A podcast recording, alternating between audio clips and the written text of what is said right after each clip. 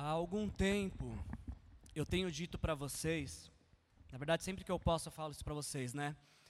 Que nessa minha jornada com Jesus, no discipulado de Jesus, de 25 anos, faz 25 anos que eu descobri que Jesus me aceitou.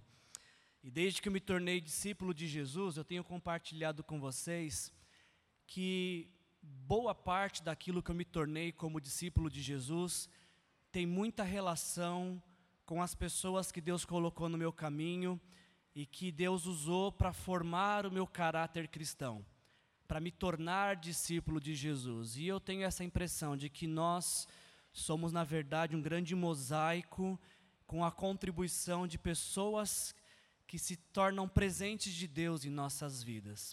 Eu me sinto privilegiado porque eu olho para a minha vida e olho quantas pessoas Deus me deu o privilégio de conhecer e que, ao passarem pela minha vida, deixaram suas digitais, sua imposição de mão de bênçãos. E hoje a gente tem um privilégio de receber uma dessas pessoas que, assim, abençoaram muito a minha vida e marcaram a minha trajetória cristã. Eu vou deixar que ele se apresente depois com mais detalhes, mas hoje nós estamos recebendo o casal Douglas e Helena assim eu os conheci, mas vocês podem chamá-los de, chamá de Doug e Ellen, que é o nome deles correto. Uh, eles foram missionários no Brasil por mais de 30 anos. Uh, em um dos períodos que eles serviram a Aliança Missionária Americana como missionários do Brasil, eles foram uh, pastores da Igreja Aliança da Vila, onde eu cresci. Então é nesse tempo que eu tive uma boa influência desse casal abençoado. Ele tá, o Douglas está trazendo para o Brasil um livro traduzido para o português também que vai nos ajudar muito na nossa caminhada com Jesus. Então, queria pedir que Douglas, por favor, você viesse à frente e que vocês pudessem recebê-lo com uma salva de palmas.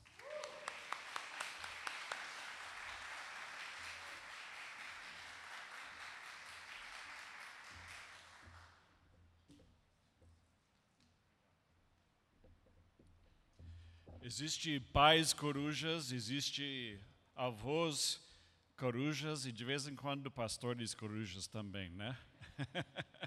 Sentimos muito felizes de ver Wilson e Gisele ministrando entre, vocês e, e sendo uma benção. E para nós foi uma benção, assim, eu, eu cheguei no Brasil com um, um sinusite, então não estou cantando, estou escutando os outros cantar. Mas para mim foi uma alegria muito grande ouvir o louvor de vocês. E, e, as mulheres sempre cantam, mas aqui os homens cantam, assim, impressionante. Eu gosto de ouvir os homens com coração de paixão por Deus, cantando com tudo. E isso, isso nos alegra muito. Deus abençoe vocês. Essa igreja tem uma importante parte do meu chamado para o ministério. Em 1981, eu vim aqui, eu tinha 20 anos de idade, eu vim visitar Brasil, eu vim aqui para Vista Verde. O prédio naquela época era como na, na Salita, na Salita. Eu, eu moro no México agora e falo espanhol lá. Então me perdoe, porque vai, vai, vai vai fugir algumas palavras em espanhol esta noite, né? Mas naquela salinha ali atrás tem uma pintura lá da igreja naquela época. A igreja, o prédio só tinha uns três anos, era novinha em folha naquela época e foi para mim um lugar onde Deus usou o pastor Jaime e Ana, Dona Ana e pastor Sanford e vende na minha vida. Eu lembro saindo, distribuindo folhetos por essa rua aqui, chegamos em uma casa e naquela época não tinha portões, a gente chegava na própria porta da casa e batíamos na casa e, e aí uma cachorrada dentro da casa pulou na, na porta e eu achei que estavam para atacar a nós. Mas aí quando chegaram na porta, a porta abriu e eles fugiram para a, rua, né?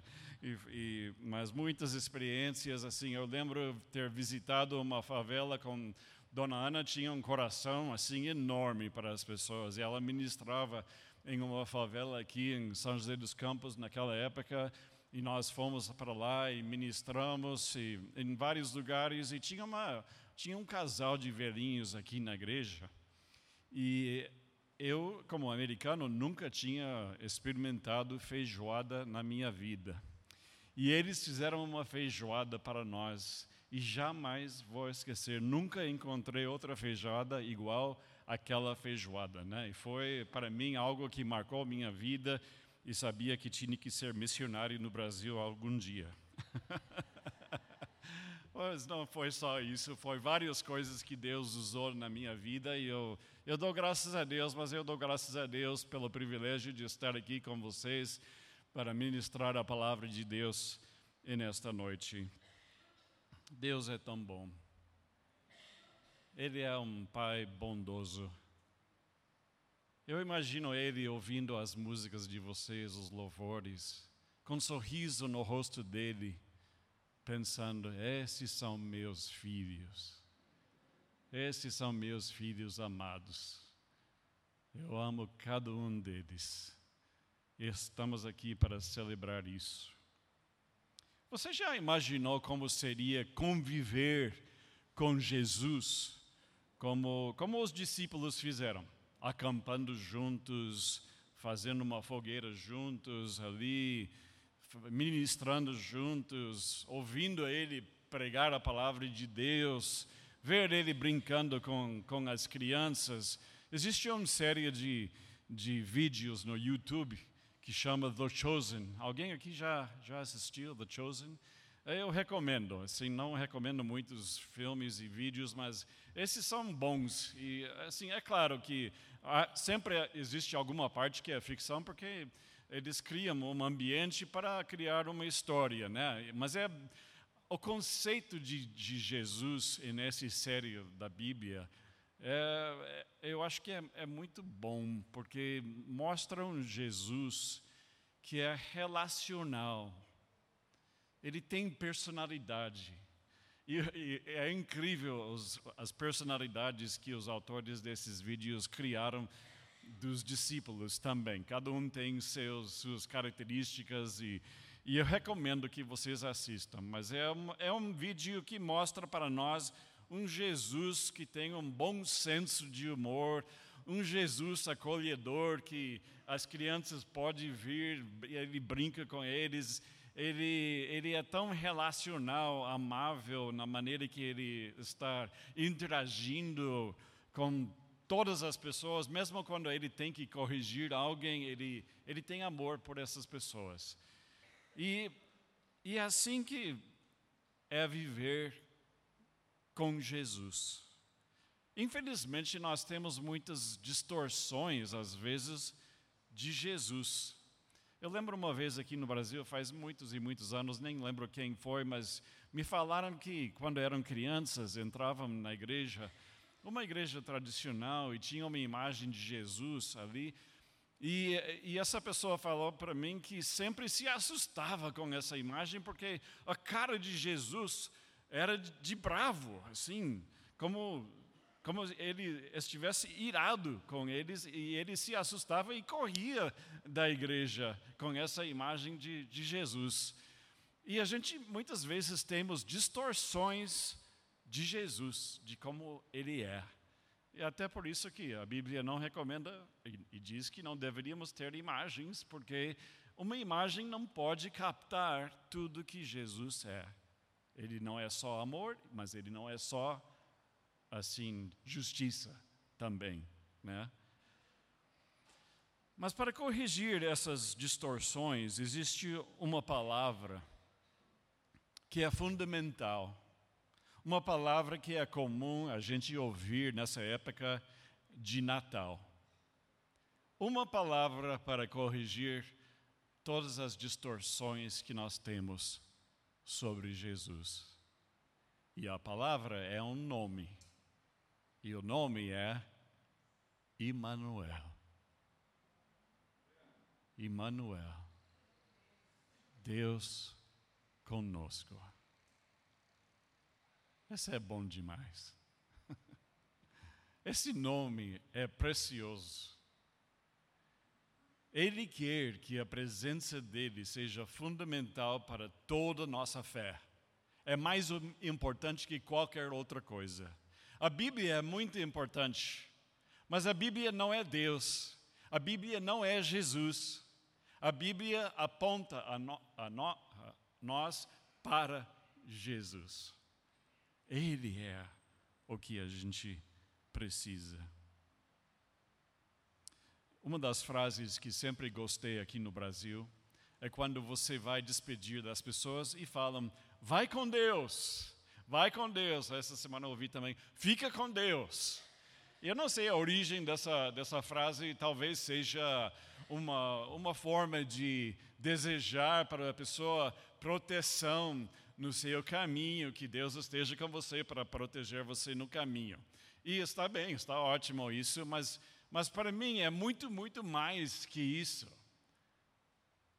Vai com Deus significa para mim, vai na presença de Deus vai caminhando com Ele. Faz Ele uma parte da sua vida, de tudo que você faz, Ele é presente na sua vida e viva em relacionamento com Jesus, com o Espírito Santo. O Espírito Santo representa Jesus em nossas vidas. E eu gosto dessa frase. Então, hoje à noite, quando a gente está saindo para casa, né, vamos falar, vai com Deus, vai no relacionamento com Ele. Nós tiramos essa palavra Emmanuel de Mateus, Mateus capítulo, 20, capítulo 1, versículo 22. Tudo isso aconteceu para que se cumprisse o que o Senhor dissera pelo profeta: a virgem ficará grávida e dará à luz um filho, e lhe chamarão Emmanuel, que significa Deus conosco. Centenas de anos antes desse versículo, através do profeta Isaías, em capítulo 7, versículo 14, lemos: Por isso o Senhor mesmo lhes dará um sinal. A virgem ficará grávida e dará à luz um filho, e o chamará Emmanuel. Emmanuel. Esse Jesus que estamos lembrando durante essa época de Natal. Viver na presença de Deus significa viver em relacionamento com Ele. Eu sei que nós fazemos uma distinção como, como cristianos bíblicos, nós dizemos que cristianismo não é uma religião, é um relacionamento. E é muito profundo isso. É muito profundo que o que nós temos com Jesus não é só um rito religioso, não é só uma tradição de domingo. Não. Nós vivemos em comunhão com Deus nós temos um relacionamento com Ele. E apesar que quando nós estamos evangelizando e a gente fala desse relacionamento, eu quero perguntar para vocês hoje à noite: você está vivendo no relacionamento com Deus todos os dias da sua vida? Você está desfrutando da presença dEle? Ou será que através do tempo nossos costumes evangélicos também podem ficar, ritua podem ficar rituais religiosos e perdemos um pouco do brilho de viver na presença de Deus? Quanto desse relacionamento você está desfrutando. Em um relacionamento, nós conversamos. Helen e Joe, e Joe aí já saiu uma palavra em espanhol, eu, né? Nós conversamos, faz parte do nosso relacionamento conversar. Nós escutamos um ao outro, servimos um ao outro, amamos, nos conhecemos, fazemos coisas juntos. assistimos à seleção brasileira juntos, como fizemos sexta-feira em nossas camisetas amarelas, assim celebrando esse jogo. Infelizmente a gente não torceu o suficiente, mas quem sabe amanhã seja diferente, né? Mas a gente faz coisas juntos. Nós aprendemos, aprendemos um do outro, aprendemos e compartilhamos aquilo que estamos aprendendo. Nós expressamos nossos sentimentos, nós sonhamos juntos, esperamos juntos. Nós temos muitos sonhos ainda, apesar de já ser mais grandes, como dizem no México, né? Já temos mais idade, mas a gente ainda tem muitos sonhos que queremos realizar e a gente fala sobre os sonhos. Sabia que Deus quer fazer tudo isso com você? Você sabia que você é tão importante para Deus? sendo filho de Deus, que Ele quer relacionar-se com você nesta mesma maneira. Hoje eu queria falar sobre sinais que nós estamos vivendo na presença de Deus. Quais são esses sinais? Vou tirar esses sinais do Evangelho de João, capítulo 14. João capítulo 14. O primeiro sinal que nós estamos vivendo na presença de Deus e curtindo o relacionamento com Ele é que somos frutíferos. Somos frutíferos. Vamos começar no versículo 10. Você não crê que eu estou no Pai e que o Pai está em mim? As palavras que eu lhes digo não são apenas minhas. Ao contrário, o Pai que vive em mim está realizando a sua obra. Creiam em mim quando digo que estou no Pai e que o Pai está em mim. Ou pelo menos creiam por causa das mesmas obras. Vou fazer uma pausa aqui antes de ler um pouco mais. Mas Jesus parte do, do, do, do rol, rol não sei se existe a palavra rol em português, é o um, papel. Obrigado, Helman. parte do papel para nós, a Trindade, Trindade é Pai, Filho e Espírito Santo, é a maneira que as pessoas da Trindade se relacionam um com o outro. E Jesus sempre estava se relacionando com o Pai, ouvindo o Pai, vivendo na presença dele. Às vezes ele estava em ministério para multidões de pessoas e ministrando aos discípulos. Em tudo isso, às vezes ele se afastava para estar a sós com seu Pai. E assim ele ouvia quais são as prioridades para esses dias. Que é que o, o Pai tem vontade a realizar em esse mundo, em esse dia? Jesus sempre vivia em esse relacionamento e ele está prometendo que esse relacionamento é para nós também, que o Espírito Santo viria e, e habitar com, no, com nós e conviver com nós e que nós, em esse relacionamento, íamos a saber a vontade do Pai e realizar grandes coisas. Agora escuta esses versículos. Versículo 12. Digo-lhes a verdade: aquele que crê em mim fará também as obras que tenho realizado. Fará coisas ainda maiores do que estas porque eu estou indo para o Pai, e eu farei o que vocês pedirem em meu nome, para que o Pai seja glorificado no Filho. O que vocês pedirem em meu nome, eu farei. Uau!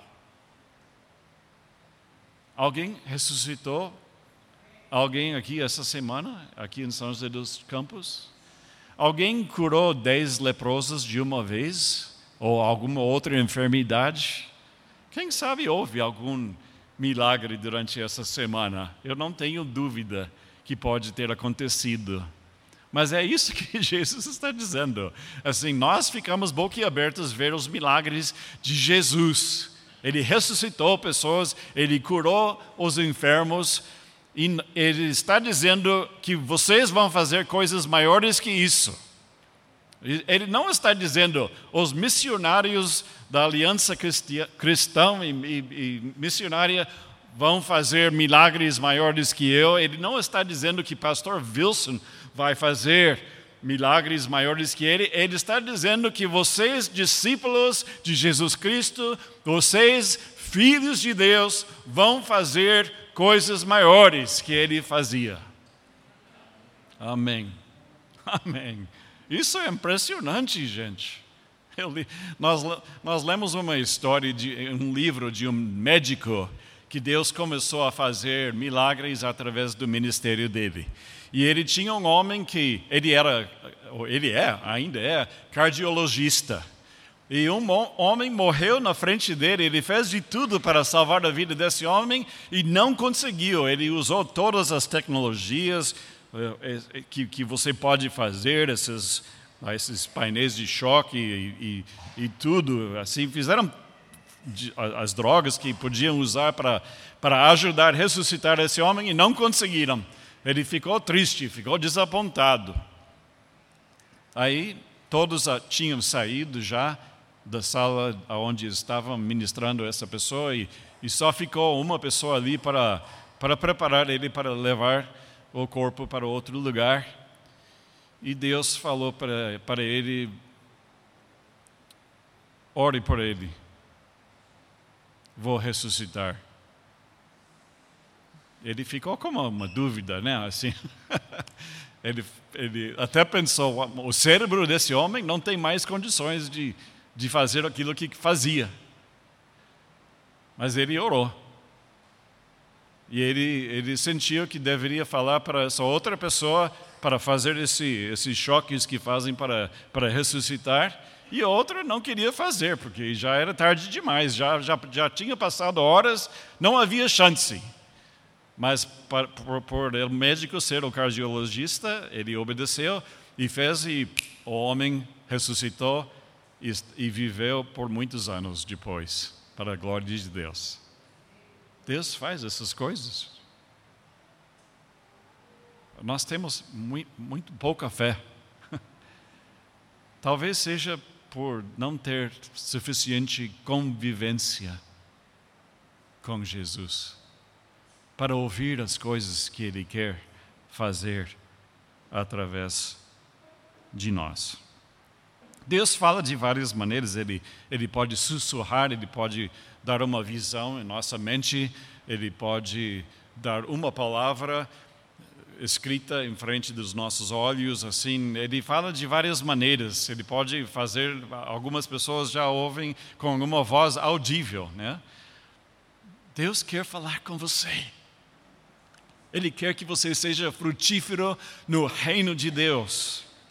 E que coisas grandes acontecem aqui em Vista Verde, em São José dos Campos. Lá no México, estávamos ministrando uma família e a filha ligou para nós e pediu se a gente podia fazer uma visita no seu pai, que já era um homem idoso, e, e orar por ele, porque ele estava enfermo e, e não estava assim buscando Deus. E então nós dissemos, claro, que vamos, vamos lá. E aí fomos lá, e, mas quando eu cheguei no quarto dele, ele estava na cama lá, eu levei um choque de ver o estado dele, porque ele já estava em uma posição fetal, assim, todo encolhido e, e bem mal mesmo, assim, tão magro, e, e eu pensei, uau, esse homem realmente ele está morrendo. E aí nós fizemos uma oração por ele, falamos do evangelho para ele e saímos. Aquele homem se levantou virou manobrista, ou não manobrista, como vocês falam, chofer, não sei, manobrista? Manobrista dos, de sua mulher outra vez. Levou ela para todos os lados. Esse homem se levantou. Deus faz grandes coisas. João 15, versículo 5 diz: Eu sou a videira, vocês são os ramos. Se alguém permanecer em mim e eu nele, esse dará muito fruto, pois sem mim vocês não podem fazer coisa alguma. Eu não entendia por muitos anos esses versículos, mas hoje eu entendo. Permanecer nele significa viver na presença de Deus, de ter momentos de comunhão com Ele, de desfrutar relacionamento com Ele e mais presença que a gente vai desfrutando nas nossas vidas, Ele vai usando a gente para sermos pessoas frutíferas. Eu acho que você lembra da dona Elvira, né? Da pai, a mãe da, do Bebeto. Uma senhora lá que a gente conhecia na, na igreja, e ela, ela estava no hospital e os médicos haviam desenganado ela, ela não eh, já já já falou para a família que ela não ia sobreviver e chamaram a gente e nós fomos no hospital. No caminho, Deus me deu um, um, versículo da Bíblia. E eu falei, tem certeza, Deus? Esse versículo é sobre um jo jovem assim, tão, tão jovem que, que o Senhor ressuscitou, mas essa aqui é uma senhora. Assim, o Senhor vai fazer isso? E ele não me disse exatamente o que ele ia fazer, mas que era para usar esse versículo quando oramos. E aí, quando eu cheguei no hospital, toda a família já estava lá, todos chorando com o estado dela. Ela estava em coma e não havia chance, não havia esperança. Eu entrei junto com Josué, que é o, o genro dela, e anestesista. Eu gosto muito de médicos que oram, esses são, são prediletos. Tem muita fé, né? E ele entrou, e também uma das filhas, Edna, entrou comigo. Nós três entramos no quarto dela. Ela estava lá em coma e não consciente da nossa presença, por, pelo menos a gente, do, do jeito que a gente podia observar. E aquele dia, ela, depois da oração, depois de umas horas, ela despertou. E em poucos dias ela saiu do hospital e ela também viveu por vários anos. Não, não é porque eu tenho tanta fé. Assim, eu fui para Albert Einstein aqui em, em, em São Paulo e orei por um homem que eu tinha certeza Deus ia salvar o homem e não salvou. Ele morreu. Foi muito triste. Tem outras pessoas que também eu orei Deus não fez aquilo que eu queria. Eu queria muito, mas não era a vontade de Deus. Eu não posso fazer nada por ninguém. Só Deus. Mas a gente deve orar pelas pessoas. Eu espero que seja uma prática na sua vida, quando você encontra alguém com enfermidade, de oferecer oração por essa pessoa. Se não é da sua prática, comece a orar pela gente. E confia em Deus que Ele pode. Nós não temos de ter, de ter certeza absoluta que Deus vai curar, mas, mas crer que Ele pode é suficiente. E às vezes ele faz. Deus pode usar você para ser um ministro, para ser frutífero. Você pode levar gente para conhecer Jesus como Salvador. Ouvimos uma linda história hoje de uma pessoa que chegou nesta igreja porque alguém convidou e ela está aqui até hoje, né? Deus pode usar vocês. Vive na presença dele, confia nele escuta a voz dele e faz o que ele pede, obedece a ele. E esse é o segundo ponto. Quando a gente vive na presença de Deus, a gente obedece. João capítulo 14, começando com versículo 15.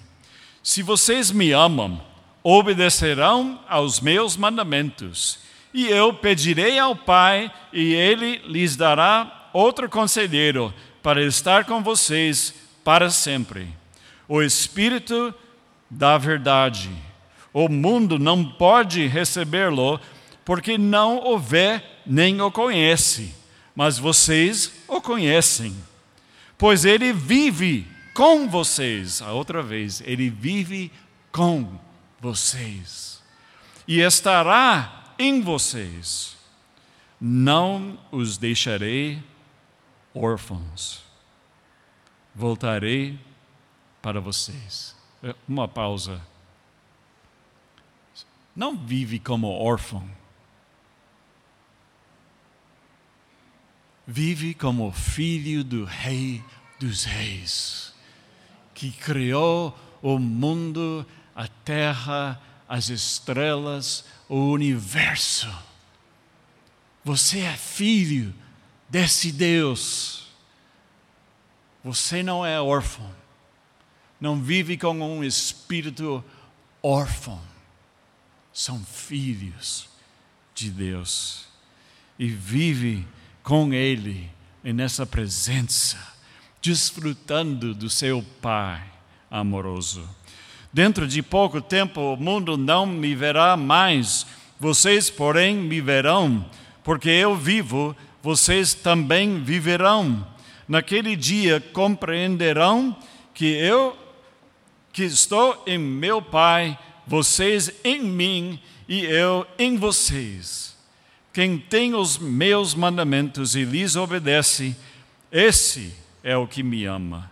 Aquele que me ama será amado por meu Pai, e eu também o amarei e me revelarei a ele.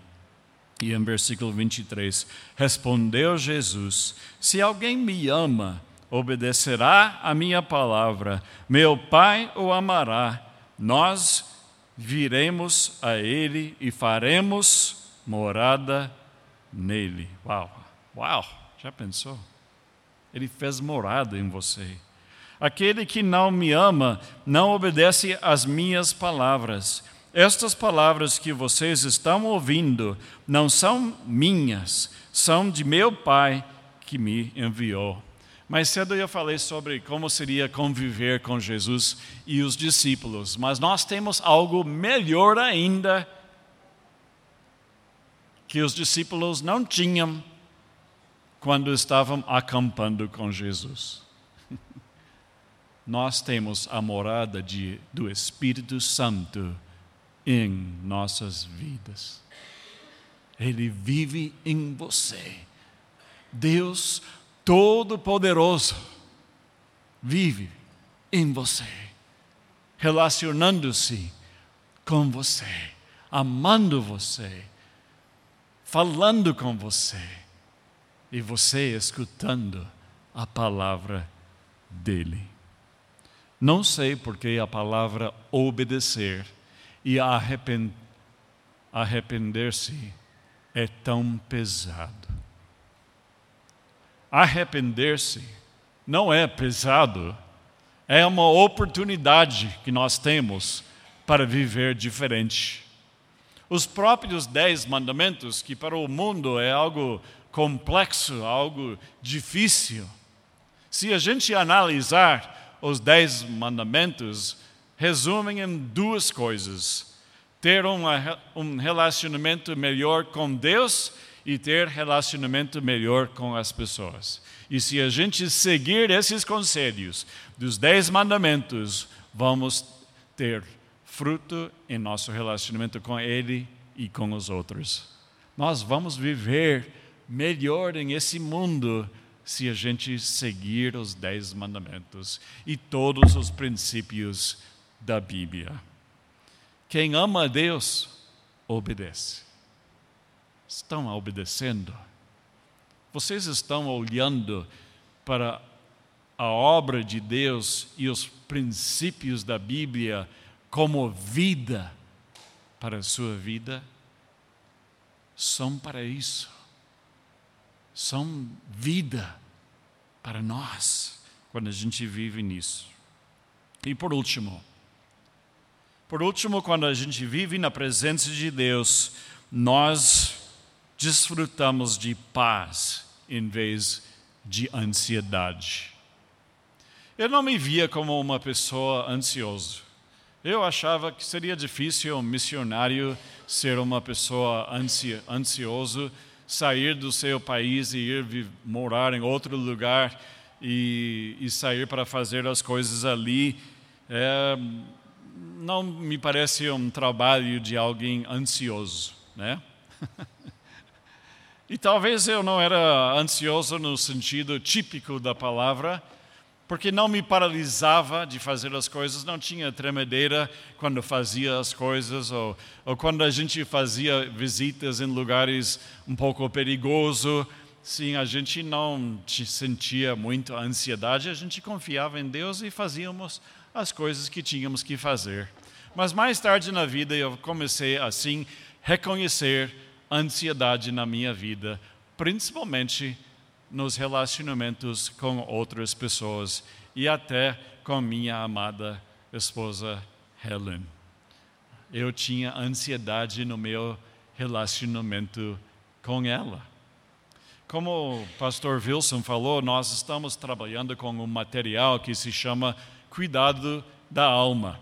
Inclusive, o livro está sendo preparado para sair em português. E estamos muito animados para isso. A gente está envolvido nisso, apesar de não escrever o livro. Ficamos tão convencidos que foi tão útil no México que, que, e também sabíamos que aqui no Brasil podia ter um grande impacto na vida das pessoas. Então nós pedimos permissão do autor e nos movimentamos para fazer isso. E tem várias pessoas aqui, até da sua igreja, que estão ajudando a gente nesse processo, graças a Deus pelo trabalho deles. Estamos muito, animados. Mas nesse livro fala sobre três mentiras. Eu às vezes falo, são três falsas identidades que nós temos.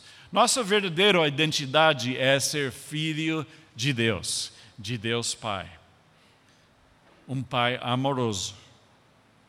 Não um amo de escravos, um pai amoroso, que quer muito a gente. Essa é a nossa identidade, ser filho dele, filho de Deus. Mas nós buscamos nossa identidade muitas vezes nas pessoas em vez de Deus. E tem três falsas identidades. Um deles é o desempenho. Ah, assim, eu tocava a trompeta, por exemplo. E quando eu era jovem, tocava a trompeta na igreja e cantava na igreja também. E eu gostava de fazer essas coisas, mas eu confesso que às vezes eu fazia pelos motivos errados. Eu fazia para basar, basear minha identidade no performance, no desempenho, em tocar minha trompeta para ouvir as pessoas dizer: Uau, você toca bem, ou você canta bem. Né? Eu que minha identidade era mais em, em naquilo que as pessoas falavam de mim do que ser filho de Deus. Essa é uma das mentiras. Segundo lugar, é complacer ou agradar as pessoas. Às vezes a gente pode ver isso em codependência.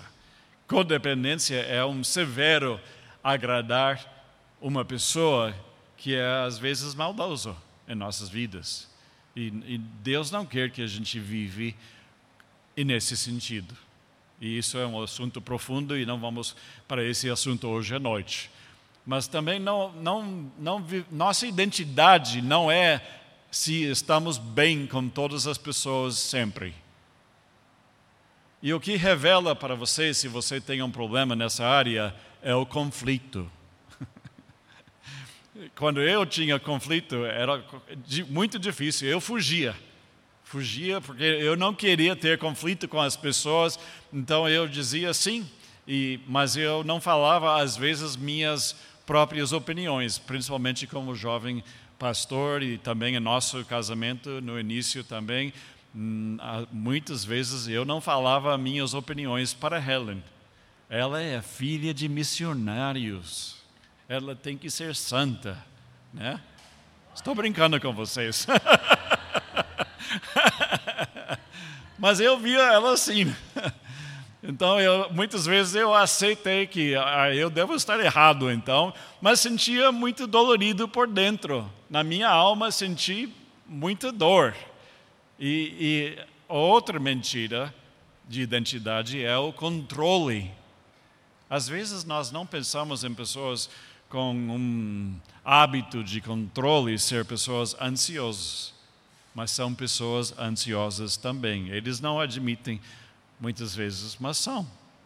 E a, a, a Helen deu permissão para falar para vocês que, que a máscara dela, a falsa identidade dela era controle.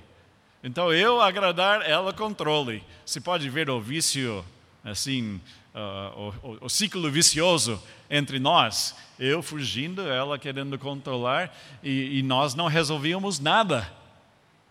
Mas a gente tem aprendido a buscar nossa identidade em ser filho de Deus, de estar vivendo na presença de Emmanuel.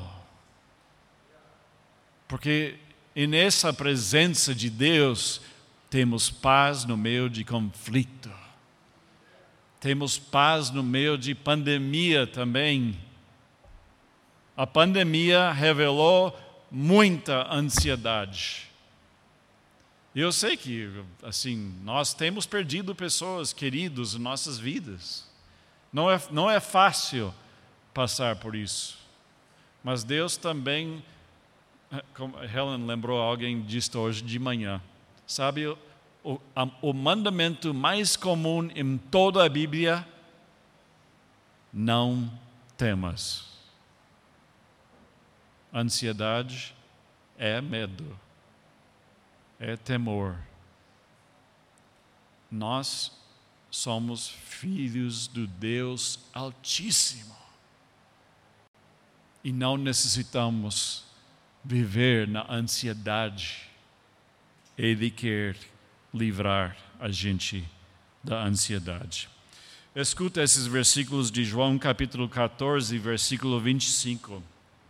Tudo isso lhes tenho dito enquanto ainda estou com vocês, mas o conselheiro, o Espírito Santo, que o Pai enviará em meu nome, e para nós já enviou, lhes ensinará todas as coisas e lhes fará lembrar todo que eu lhes disse. Escuta esse versículo.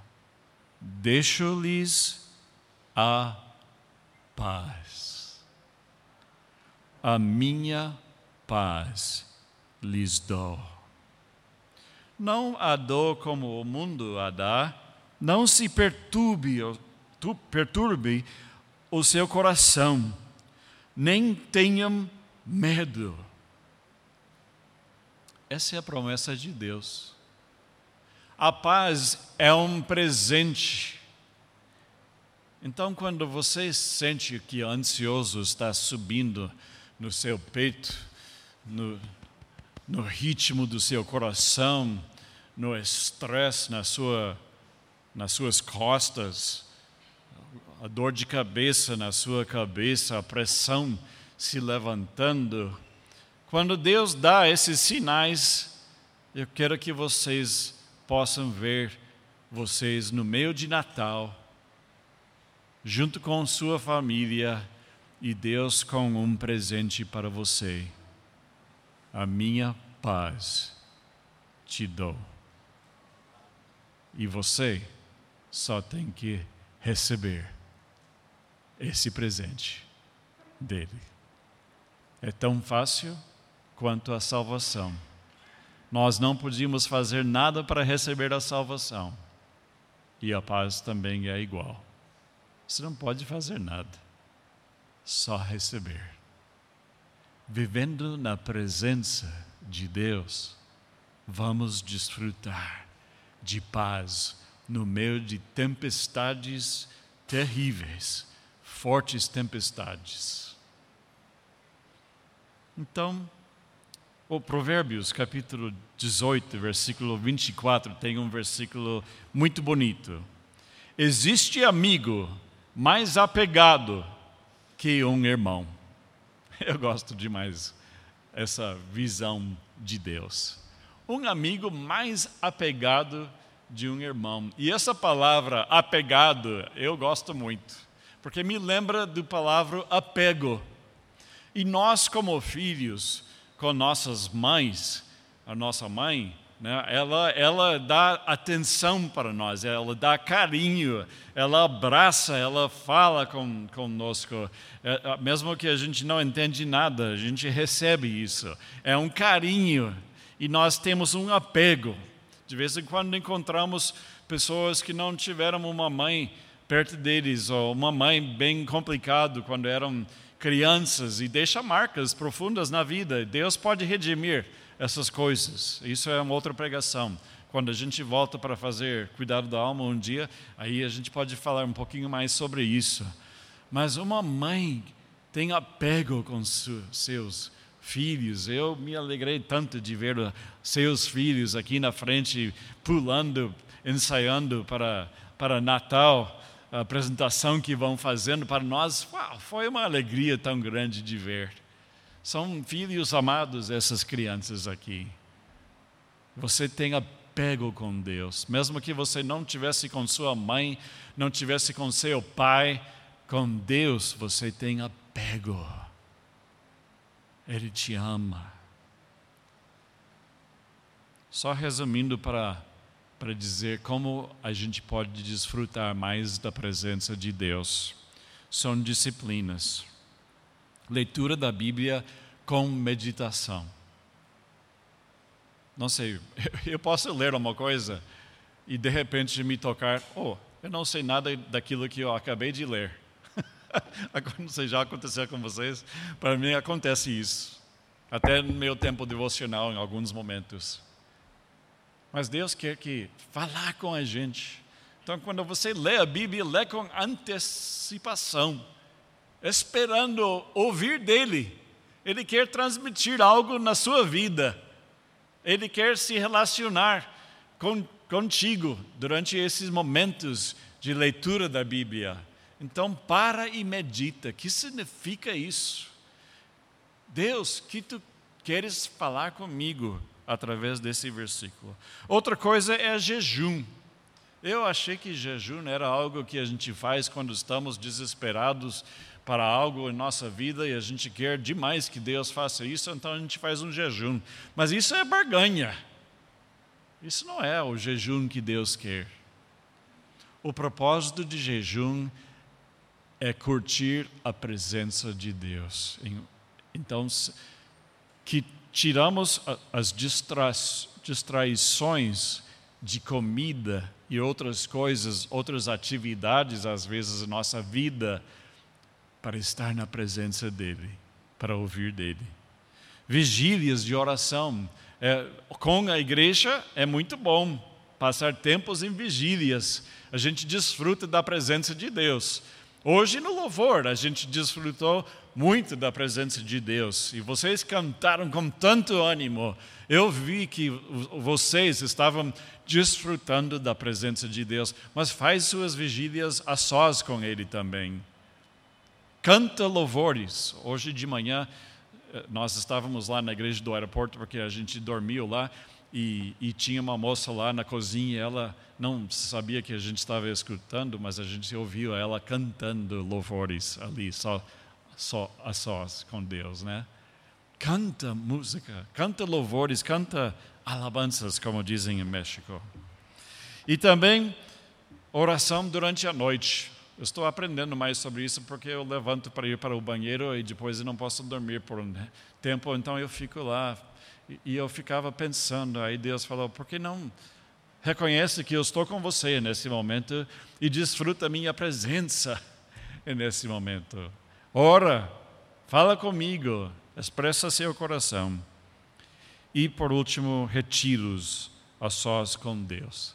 Eu tenho tido essa prática em, em todos assim, não todos os anos, mas frequentemente quando eu morava aqui no Brasil e também lá no México, e nos Estados Unidos também, às vezes eu fazia um retiro, saía por um dia ou dois dias, três dias para algum lugar só, a sós com Deus e ficava com Ele.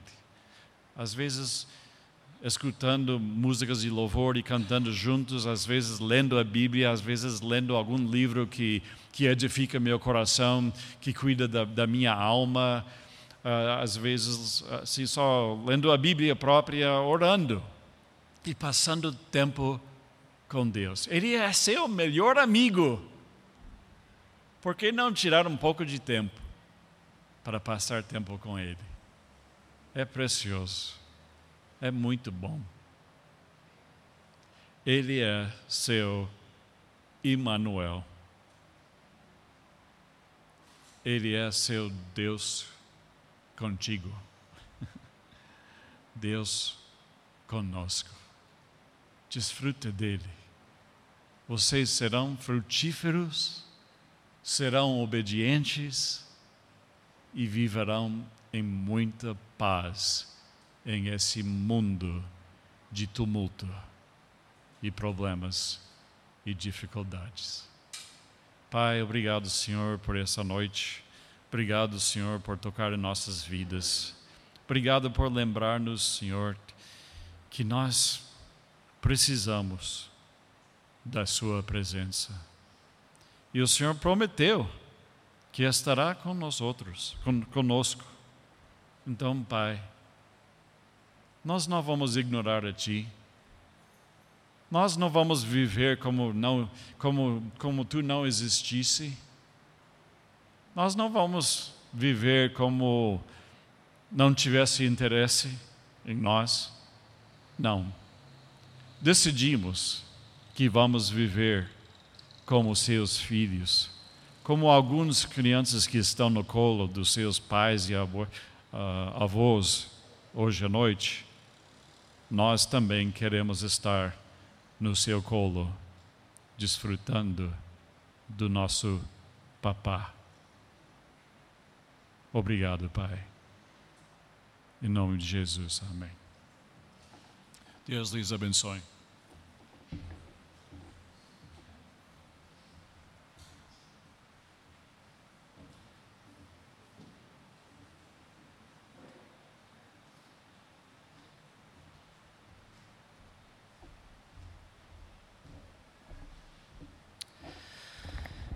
Antes de, de nos levar para o céu, Jesus quer nos levar para o Pai. A grande revelação do Evangelho não é apenas que em Jesus nossos pecados são perdoados, mas também que em Jesus somos transformados em filhos amados do Pai. Ah, essas primeiras cadeiras estão vagas. Se você quiser que a gente ore por você, você pode vir à frente. Se você quiser entregar sua vida para Jesus, para ter essa experiência com Deus, contigo neste final de ano e para sempre, vem à frente, a gente vai orar por você, tá bom? Que a graça do nosso Senhor Jesus Cristo, o amor do nosso Deus o Pai e a comunhão com o Espírito Santo nos ajude a compreender e perceber Deus conosco todos os dias de nossas vidas. Sejam cheios do Espírito Santo. Jesus abençoe vocês.